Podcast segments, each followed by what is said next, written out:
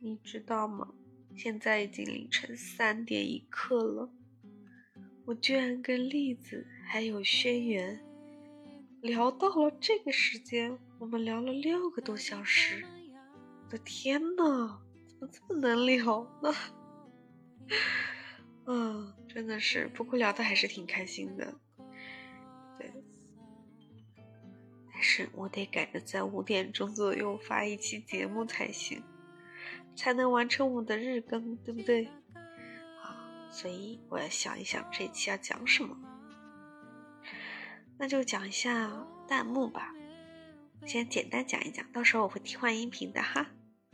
啊，就说这个弹幕吧，我这两天抽空会看一看这电影，还有电视剧或者综艺。然后呢，我以前都是开着弹幕看的。但这两天，我觉得这个弹幕特别的烦，甚至影响到我看看剧、看电影的心情了。就比如说，我今天下午看的这个《亲爱的吴兄》，虽然我也知道他们演的有一些尬，但是有些人发的弹幕真的是让我很烦，问的问题甚至让我觉得特别的傻。就比如说，哎，这个女主很傻的，她这样子做不是怎么怎么怎么地，还说这部剧这个女主最蠢、最坏啊！但是剧情需要啊，不就是需要她在哥哥和喜欢的人里面去挑选一个吗？这不是剧情情节的需要吗？这样才能让这部剧更加的精彩呀，对不对？啊，真的是我看完之后就觉得这个人脑子有病吧？抱歉啊，我不是故意的。然后还有那种剧透的，就告诉我后面是到底是谁干的这个事情。哇，真的好讨厌啊！就不能让我好好看个剧吗？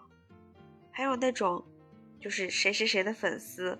啊，说谁谁谁最帅，跟这部剧一点关系都没有，你跑出来说这么多干什么？哎，还有那种就是死命的夸主角的，或者死命的骂主角的，人家长成什么样？如果你不喜欢，麻烦你不要看了，好吗？在这边说三道四有什么意思吗？影响别人看剧啊！后面我实在受不了了，我就把弹幕给关了。哇，终于可以好好看剧了。真的，有时候看剧开着弹幕会让我分神，甚至说跟着他们的节奏去看这部剧。我觉得真的会影响我这个情绪。然后去跟着他的节奏去走，对，你说这样看剧有什么意思哦？没意思哦，因为不是以我自己的主观意识去看的这部剧，就没意思啦。对，好了，我先吐槽这么多吧，我先把节目发上去，然后明天再详细的聊一聊吧。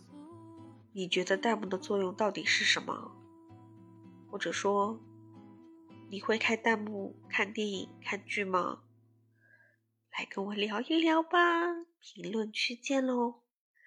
啊，我要赶紧睡觉了，晚安了，拜拜。